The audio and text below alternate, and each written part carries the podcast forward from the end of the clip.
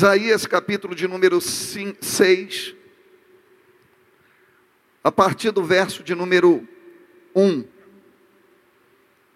Isaías capítulo de número 6, verso de número 1. Quem está feliz com o Senhor, diga glória a Deus. Bendito seja Deus para sempre. Agradecer todos os irmãos. Pastor Delamar, pastora Rosário, que parece que comandaram tudo, aí me fizeram uma festa surpresa ontem. Semi-surpresa porque Deus me revela. Glórias a Deus. É, e foi uma benção, surpreendente, uma alegria. Fico imaginando onde estaria se não fosse Deus na minha vida, não é? Talvez casamento acabado, família dilacerada, teria homenagens ou estivesse bêbado em algum lugar. Mas aí Deus salvou, Deus restaurou, Deus usou e a bondade dele permanece sobre a nossa vida. E eu posso ter a certeza de estar no melhor lugar do mundo, que é o templo da casa do Senhor. Deus é tão bom que meu amigo já está viajando ontem à noite e Deus não deixou ele ir. E aí o pastor Ney, que ia voltar para a Alemanha ontem à noite, ele está aqui ainda. Cadê o Ney? Onde estás, Ney? Lá no meio da multidão. Deus abençoe Ney, Deus abençoe Renata. Deixa eu dizer para vocês, não incomode o coração. Não puderam voar, mas Deus está no controle de todas as coisas. E eu ainda acredito que nesses dias ele vai mostrar para vocês a resposta das orações. E aqui no Brasil, ele ainda vai fazer um milagre para vocês irem celebrando de volta para a Alemanha. Deus abençoe, meus irmãos, Deus abençoe. Isaías, capítulo de número 6, verso de número 1, diz assim: No ano em que morreu o rei Uzias, eu vi ao Senhor assentado sobre um alto e sublime trono e o seu séquito enchia o templo. Os serafins estavam em cima dele. Cada um tinha seis asas, com duas cobriam o rosto, e com duas cobriam os pés, e com duas voavam. E clamavam uns para os outros, dizendo: Santo, Santo, Santo é o Senhor dos exércitos. Toda a terra está cheia da sua glória. E os umbrais das portas se moveram, com a voz do que clamava, e a casa se encheu de fumaça. Então disse eu: Ai de mim, que vou perecendo, porque eu sou homem de lábios impuros e habito no meio de um povo de impuros lábios. E os meus olhos viram o Rei, o Senhor dos exércitos. Mas um dos serafins voou para mim, trazendo na mão uma brasa viva, que tirara do altar com uma tenaz e com ela tocou a minha boca e disse: Eis que isto tocou os teus lábios, e a tua iniquidade foi tirada, e purificado foi o teu pecado. E depois disso ouvi a voz do Senhor que dizia: A quem enviarei? E quem há de ir por nós? Então disse eu: Eis-me aqui, envia-me a mim. Então disse ele: Vai e dize a este povo. Amém. Levante a sua mão e ore comigo. Santo Deus, pela tua graça, fala conosco nessa noite e nos revela a tua palavra em nome de Jesus. Amém e amém. Glórias a Deus. Tome seu assento. Há dois domingos atrás nós meditamos um pouco sobre a biografia desse rei Uzias. E nós lembramos que Uzias, ele começou a reinar com uma idade muito precoce. Seu pai havia morrido, inesperadamente ele foi elevado ao trono de Israel, quando tinha 16 anos de idade. E nós vimos que, pela palavra de Deus, que ele tomou algumas atitudes especialíssimas que fizeram dele um rei notável. A Bíblia nos ensina que ele se tornou amigo de um profeta. E esse profeta, ele teve uma influência extraordinária na vida dele. E através dessa influência, dessa, desse companheirismo, desse mentoriado que ele recebeu desse servo de Deus, porque poderia ter escolhido qualquer pessoa, qualquer conselheiro para ser mentor dele. Ele poderia pegar os sábios do rei, do reino que existia, e para onde ele fosse, ele teria ajuda, ajuda de estratégia militar, mas ele tomou a grande, a grande decisão de ser mentoriado por um servo de Deus, por um profeta, que a Bíblia faz questão de dizer que esse profeta ele era experimentado nas visões, nas manifestações espirituais que Deus dava para ele. Então ele começa o seu ministério, começa o seu reinado, influenciado por esse poder espiritual. E influenciado por esse poder espiritual, ele passou a buscar a Deus. E daqui a pouco a Bíblia vai dizer que ele foi é, precioso nas suas atitudes ele buscou o Senhor, ele agradou a Deus, e a partir do momento que ele agrada a Deus, Deus começa a abençoar a vida dele. E aquilo que era somente uma promessa, ou até mesmo uma dúvida: será se dá certo, não dá certo? É tão novo para administrar um povo tão poderoso, vivendo em constantes conflitos, e Deus abençoa a vida dele. A Bíblia Sagrada começa a dizer que Deus abençoa, prospera ele, começa a engrandecê-lo, e ele se torna daquele menino experiente um monarca acima da média e ele foi um estrategista, ele se tornou um grande comandante daquela nação. Ele dirigia o povo pela misericórdia de Deus, ele recebia as instruções espirituais e ele colocava em prática. Ele se tornou um inovador dentro da sua área. Ele foi e a fama dele, quando ele começou a ser engrandecido por Deus, a fama dele rompeu limites, passou territórios e ele foi afamado, diz a Bíblia Sagrada até fora dos limites de Israel, até a fronteira, chegando ao Egito, todo mundo conhecia a respeito de Uzias, o grande rei. Mas o que, que aconteceu? A Bíblia vai dizer um fato relevante, e vai dizer que quando ele se engrandeceu, quando ele assumiu o controle de todas as coisas, ele achou que não precisava mais de Deus para auxiliá-lo.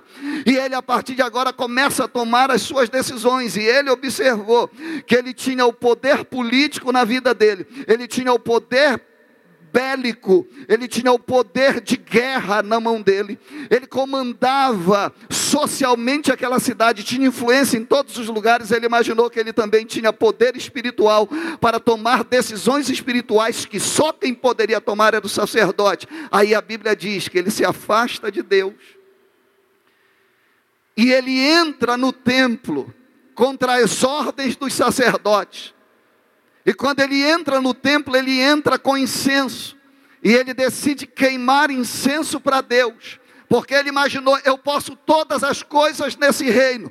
Então, dentro da igreja, dentro do templo, eu posso fazer qualquer coisa. E aí a Bíblia Sagrada vai dizer que quando ele entra para queimar incenso, a Bíblia diz que ele não poderia fazer isso que só quem poderia fazer isso eram os sacerdotes. E os sacerdotes se reúnem e dizem: Que loucura é essa que o Senhor vai fazer?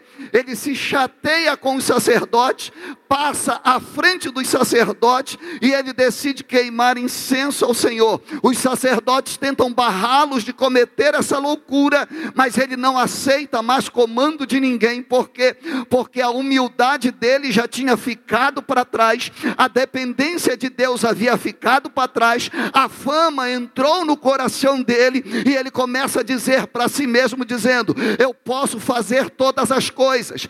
Eu faço o que eu quero. Eu sou dono da minha própria vida. E quando ele decide isso, ele rejeita a glória de Deus e ele assume a glória humana. A Bíblia diz que a lepra apareceu nele. A, a, lepra ela brota na testa dele e imediatamente o corpo dele é tomado por lepra. E no momento que, ele fica leproso dentro do templo, os sacerdotes tiram, e agora já com consentimento dele, retiram ele para fora do templo. Só que não deu tempo de se arrepender. E a Bíblia Sagrada vai dizer que ele morreu leproso. Ele acaba o ministério dele da pior forma possível. A Bíblia diz que ele morre. Mas até isso acontecer, ele é separado, mandado para fora do arraial. E aquele menino que tinha servido de inspiração para todos os jovens de Israel, principalmente para os jovens que amavam a Deus, que em suas reuniões eles diziam: Viu como vale a pena servir a Deus, porque Uzias era improvável. Uzias teve a morte de seu pai prematura, enquanto ninguém acreditava nele, Deus acreditou. Ele se dedicou a Deus e Deus levantou, fez o impossível na vida dele. Então ele era uma influência positiva para quem amava a Deus. Ele era uma influência positiva para aqueles que cresceram com ele, mas de repente eles olham e eles perdem a referência. E uma das piores coisas para a vida de um ser humano é quando ele perde a referência. Por mais que nós queiramos nos sentir espirituais, eu já repeti isso para vocês algumas vezes, mas quando a gente perde referência, quando nós apontamos, e, e todos nós, todos nós, no segmento da nossa vida, a gente quer seguir o exemplo de alguém, a gente tem uma inspiração, é claro que a nossa principal inspiração é Deus. Mas a gente olha para alguém, a gente olha para alguma família e diz: aquela família me inspira. A gente olha para um, um profissional, no segmento em que nós trabalhamos, a gente diz: aquele profissional me inspira. Eu gosto de ouvir as palestras dele. A gente como crente, a gente como crente, a gente ouve as pessoas, por exemplo, nós tivemos duas pessoas nos ministrando essa semana, pastor Reginaldo Moura e pastor Sandro Fontoura. Eles me inspiram. Porque eu os conheço de perto, com certa intimidade, são homens de Deus. Então a gente tem referência, quando essas referências elas falham, nós somos chocados. Porque a gente olha e diz: poxa, se com essa pessoa aconteceu isso, imagina comigo, e pior. A gente perde a referência e diz assim: será se vale a pena eu continuar me sacrificando, eu continuar batendo cabeça com essa atitude, eu vendo o que, o que está acontecendo, por quê? Porque ele perde a referência. O país entra em crise espiritual, por quê? Porque o, o templo tinha, tinha sofrido e a morte do soberano tinha acontecido dentro do templo. A política, o sistema político estava completamente abalado. Uma outra pessoa inexperiente havia entrado de forma repentina, o filho de Uzias. E agora passa pela mente: será se vai dar certo? Por quanto tempo vai dar certo? E eles, perdida a referência, eles vivem essa crise crise espiritual, uma crise política que notoriamente toda crise política ela vai gerar prejuízo social, ela vai gerar prejuízo financeiro, e é nesse sistema que a gente entra no cerne dessa questão. É nesse período que o ministério de, de, de Isaías vai começar a tomar uma nova dimensão. Por isso a Bíblia Sagrada fala que no ano em que morreu o rei Uzias, ou seja, aquele ano era decisivo. Aquele ano para esse profeta era o ano da crise, era o período da crise. E meus amados irmãos, crises, eu vou ter dois segmentos sempre nela. Ou eu sigo para um lado ou eu sigo para o outro. A crise, ela me motiva a uma escolha diante de dois cenários. Ou eu aceito a ser engolido por ela, ou eu aproveito a oportunidade da crise para eu crescer na presença do Senhor nosso Deus. E esse rapaz, ele perdida a referência, ele já profetizava. Ele já tinha o dom, ele já tinha a vocação, mas me parece que ainda faltava o chamado de Deus para a vida dele. E a Bíblia vai dizer que no ano em que morreu o rei Uzias, Isaías precisava tomar uma decisão. Eu entro na depressão porque eu vou te mostrar que ele tinha desistido do ministério dele. Deus havia entendido. Ele havia desistido do chamado dele. E ele precisava tomar uma decisão. Ele estava enfrentando uma crise. E ele precisava se decidir. E a primeira coisa, ele escolhe o lugar. E a Bíblia diz que ele vai para o templo do Senhor Deus. Quantos podem glorificar o nome do Senhor? Ele vai para o templo adorar a Deus. Ele fez a melhor escolha da vida dele. Ele foi para o lugar espiritual ele foi para a casa de Deus, ele foi para o lugar da manifestação de Deus. Ele estava em crise? Estava. Ele poderia ter escolhido um bar e se desviar? Talvez sim. Mas fato é que ele escolheu ir para o templo. E por ter feito essa escolha, Deus iria mudar a vida dele dentro do templo. Eu não sei se você está vivendo crise. Eu não sei se você sofreu decepção. Eu não sei se você se frustrou. Eu não sei se você está decepcionado e chegou a esse lugar pensando em desistir. Eu não sei se você veio para cá em busca de uma resposta. Eu não sei se você está alegre ou se você está sofrendo. Mas eu quero dizer para você: você está no melhor lugar da face dessa terra. Você está num templo de adoração ao Senhor nosso Deus. E se você entender o que Deus quer falar contigo nessa noite, se prepara, porque você vai sair desse lugar diferente vai sair desse lugar abençoado. E a Bíblia Sagrada diz que ele foi para dentro do templo do Senhor. E dentro do templo, irmãos, a gente sabe como começa, mas a gente não sabe como termina. Eu cheguei no templo hoje, a primeira coisa que eu fiz é, gente, vamos nos ajoelhar para orar. Eu já vim planejado, já sabia como ia acontecer, mas não há ninguém aqui que possa dizer como é que esse culto vai terminar. Sabe por quê? Porque quando a gente chega e começa a adorar, Deus assume o controle do templo das nossas vidas, da liturgia do culto, e Ele vai fazer milagre. Quem acredita que tem milagre nessa noite, levanta a sua mão. E dentro do templo, eu quero ser muito breve. Quero separar cinco minutos para cada tópico e terminar a mensagem. Dentro do templo, ele teve três tipos de visões que mudaram a vida dele para sempre. Ele chegou deprê, mas ele vai voltar cheio do Espírito Santo. E a Bíblia Sagrada diz que a primeira visão que ele teve foi uma visão de cima. Repita comigo, uma visão de cima.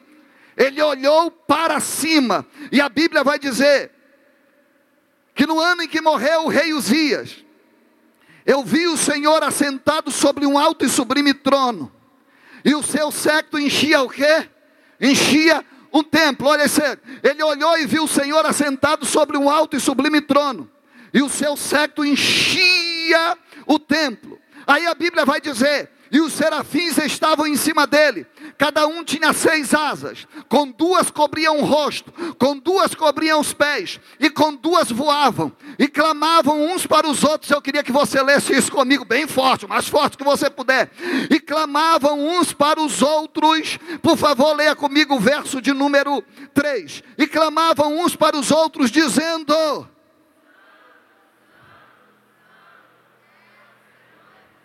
Vamos repetir mais forte, dizendo: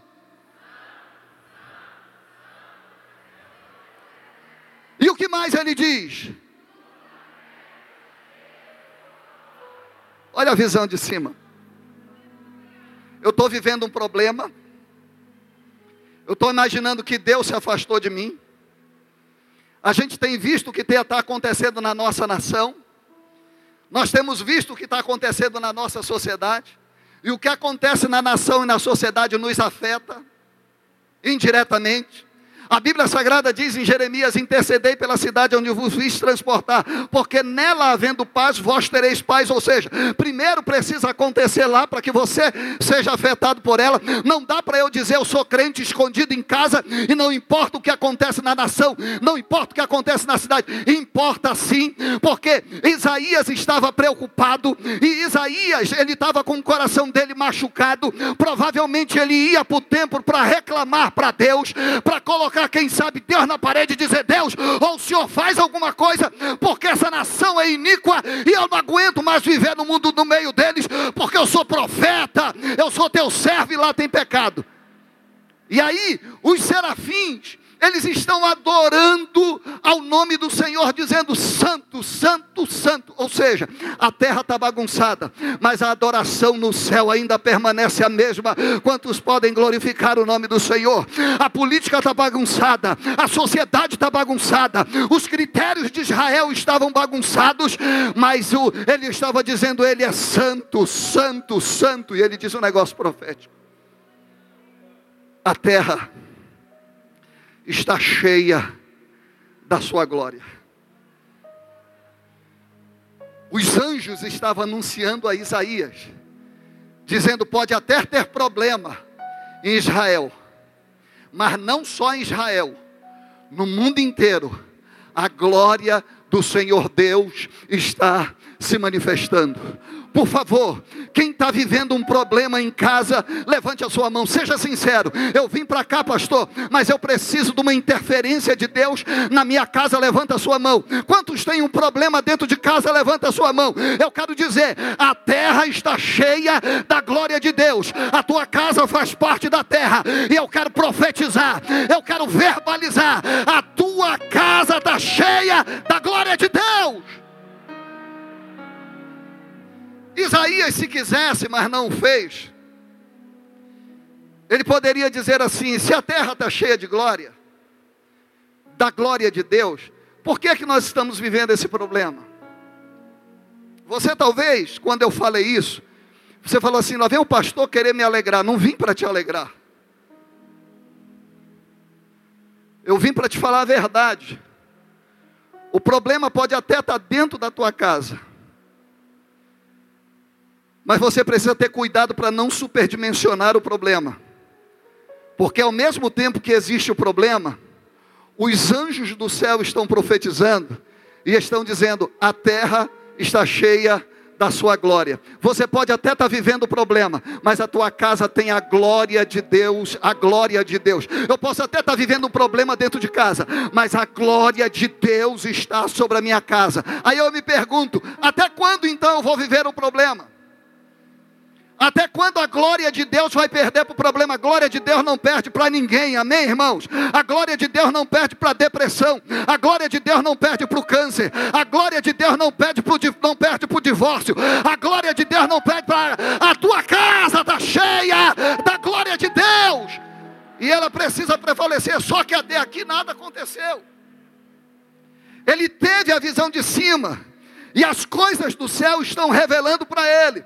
E estão dizendo: se aí está em crise, aqui nós estamos vivendo a glória de Deus. E a glória de Deus está enchendo toda a terra. Dizendo mais ou menos assim: enquanto você supervalorizar o problema, a glória de Deus não se manifesta. Mas se você se sintonizar, a glória de Deus se manifesta. E quando ela se manifestar, ela ofusca o problema e traz para você a vitória. Então, a primeira, a primeira visão que ele tem é uma visão de cima. Ele vai ver mais algumas coisas, olhando para cima. Santo, santo é o Senhor dos exércitos, toda a terra está cheia da sua glória. E a Bíblia diz: e os umbrais das portas se moveram com a voz dos que clamava, do que clamava, e a casa se encheu de fumaça a casa se encheu da glória.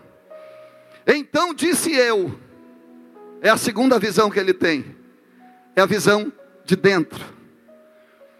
Porque, gente, a gente perde muito tempo olhando para fora, a gente perde muito tempo criticando os outros, a gente perde muito tempo colocando a culpa nos outros.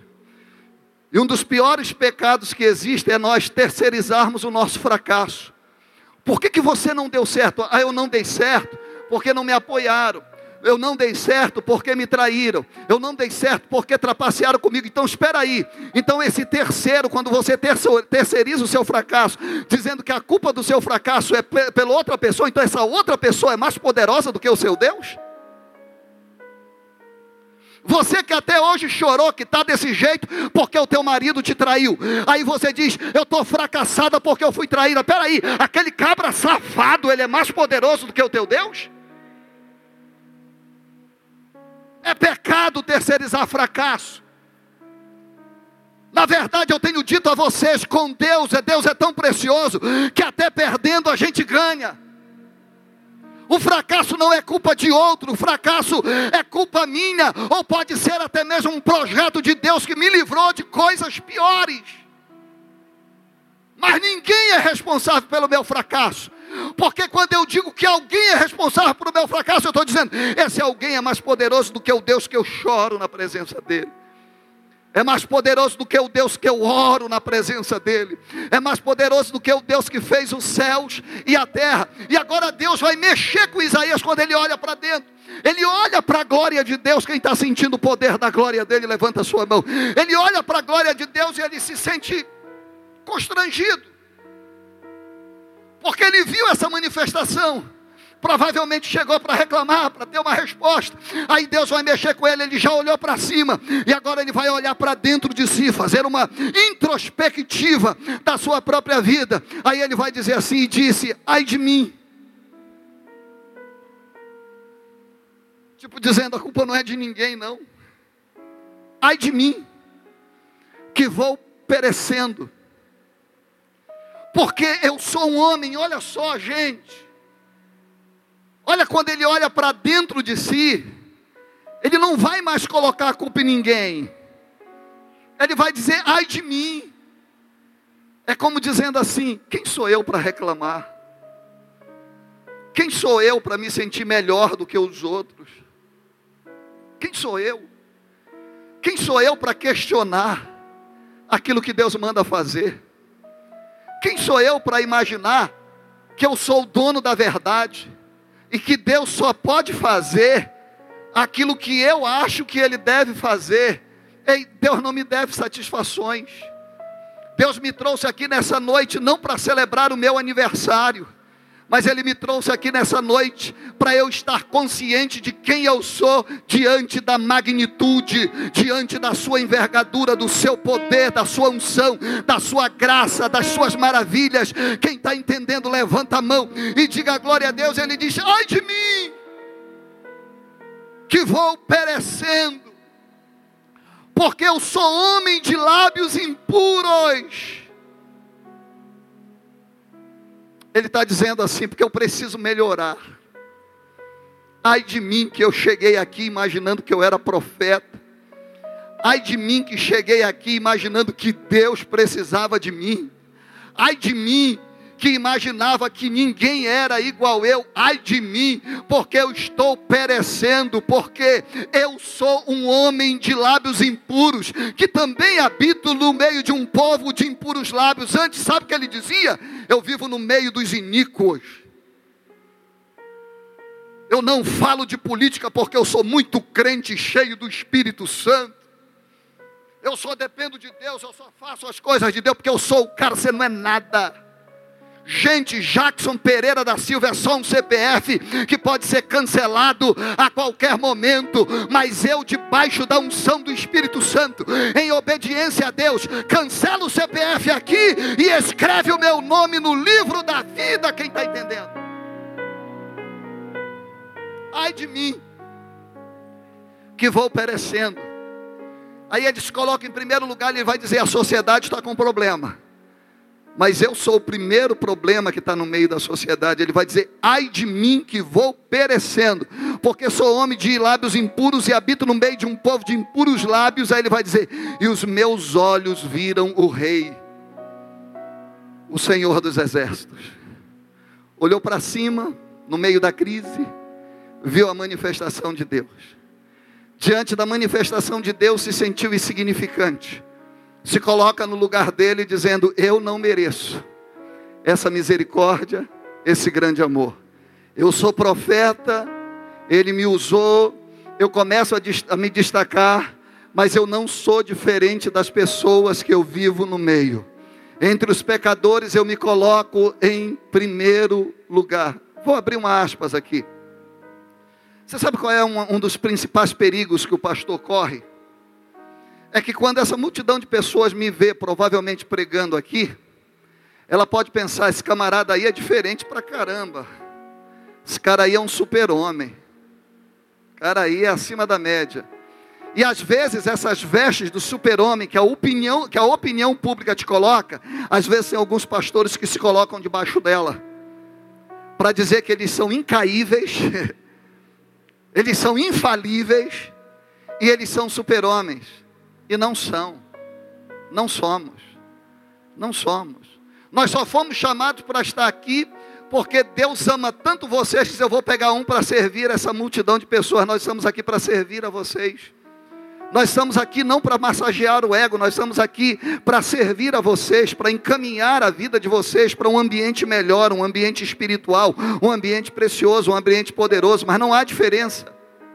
Sou homem como você, minha esposa é mulher como você, irmã.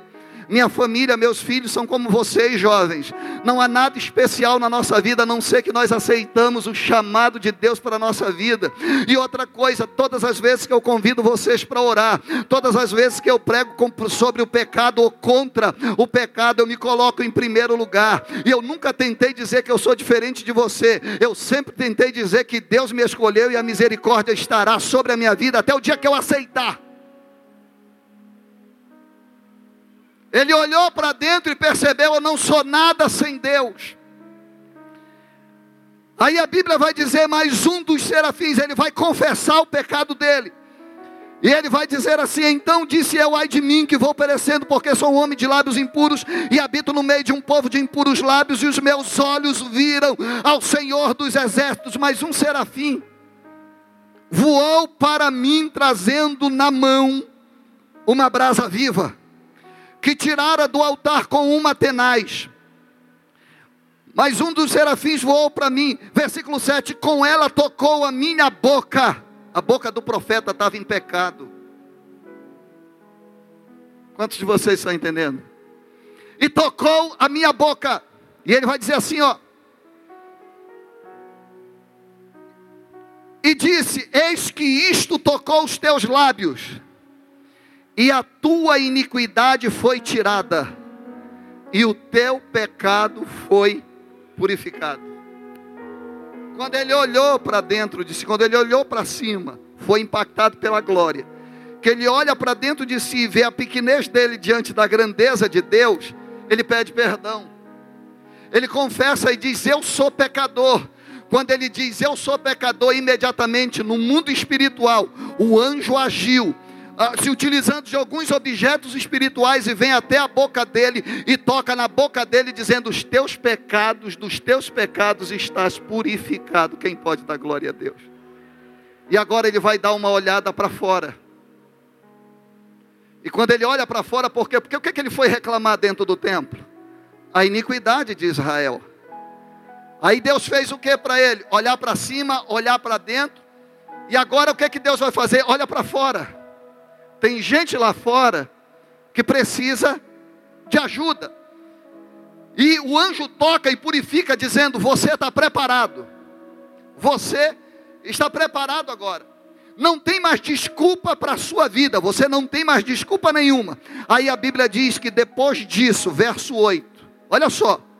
Ele entrou quebrado, Deus restaura a vida dele, ele confessa o pecado, Deus sara o pecado, sara a alma dele do pecado e purifica a vida dele. Mas olha como Deus não força ninguém.